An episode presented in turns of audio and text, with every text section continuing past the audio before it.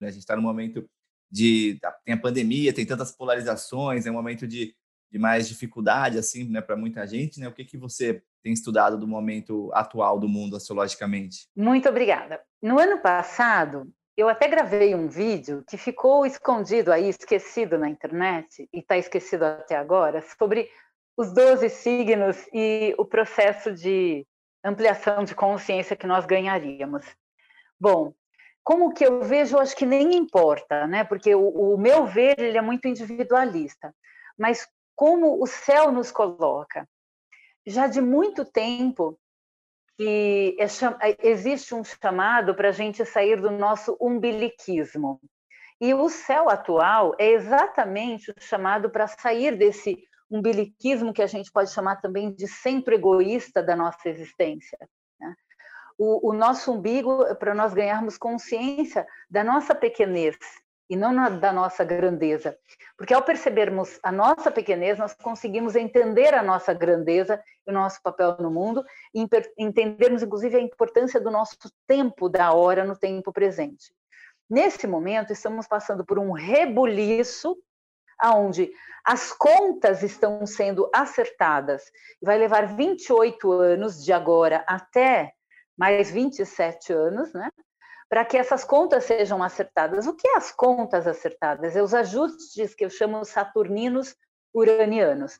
Ajustes saturninos são os débitos sociais, as grandes empreitadas de dor promovidas pela escravidão, eh, pela desorganização, principalmente por um, um, capital que muitas vezes não foi utilizado da forma mais adequada para o todo. Né? Então, agora nós vamos começar, eu chamo uma era de amor consciente.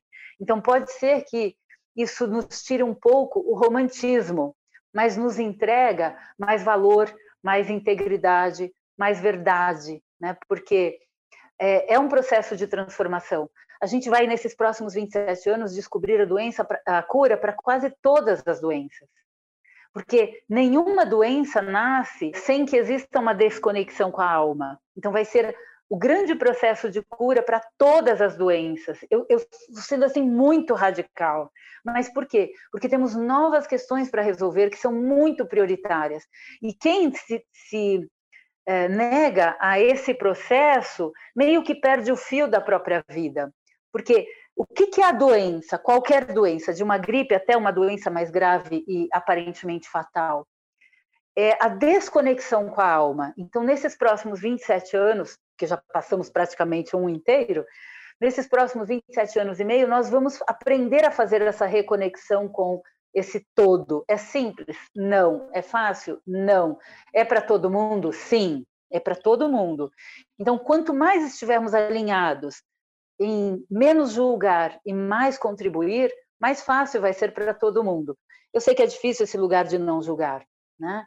É uma experiência delicada não julgar, porque não julgar se parece para algumas pessoas que a gente está deixando para lá os erros. Não, não julgar significa fazer o seu melhor, entregar o seu melhor, porque não importa o que o errado que o outro fez. Isso realmente não importa. Porque o que o outro fez de errado é ele que acerta essa conta. Importa o que eu consegui de dar para contribuição. E eu entendo que esses próximos 27 anos eles farão esse trabalho, né? Ah, e de curto prazo. De curto prazo, eu vou copiar o novo presidente americano. Nós estamos com e, e ao invés de dizer que é um, um, um país que precisa ser, ser curado em sua alma, eu digo que é todo um planeta que precisa é, reconhecer a alma de Gaia. Né? Gaia, a Mãe Terra, o planeta Terra, exige que nós nos coloquemos de verdade a serviço de Gaia. Esse corpo que eu tenho, esse corpo que você tem, essas casas lindas que nós moramos, ou essas casas tristes que podemos estar temporariamente, tudo isso não nos pertence. O melhor livro, a mais incrível poesia, não nos pertence. Tudo isso pertence a Gaia. O que nos pertence são nossos sentimentos. Então, eu entendo que agora é uma época em que precisamos ficar mais conscientes de quais são os sentimentos produtivos, amorosos, gentis, leves, dóceis e profundos, para que possamos transformar as nossas dores em amor de verdade, para que literalmente possamos pegar as fezes da existência que nós produzimos e transformá-las em humus para fazer um planeta melhor. O planeta é tudo que está aqui é dele, inclusive o nosso corpo. O que nós somos é além do nosso corpo. Então, cuidar do corpo, por exemplo, é cuidar do planeta. Cuidar da alimentação é cuidar do planeta. Cuidar das nossas vestimentas é cuidar do planeta. Cuidar do nosso semelhante é cuidar do planeta. Isso parece tão católico, né? Mas é o inverso. É que o catolicismo comeu do alimento religioso ancestral da astrologia, ainda que a astrologia não seja uma religião. Religioso no sentido de estar religado, né?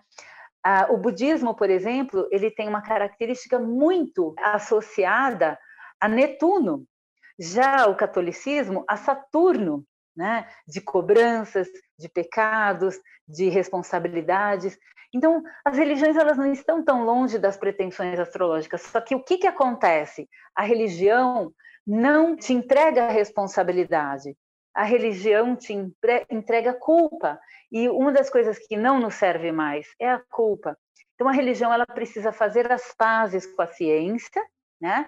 A astrologia não é uma ciência, ela é uma linguagem, é uma linguagem para percebermos a nossa unicidade e tudo isso servir de, de apoio para nos tornarmos de fato seres humanos mais amorosos, alegres, felizes, mas entender que a dor faz parte da vida, não tem como viver uma vida de alegrias sem responsabilidade com o lugar da dor. Tanto que parir, mesmo quando você nasce de cesariana, vai doer, vai doer o corte depois, vai ter que cuidar do corte depois.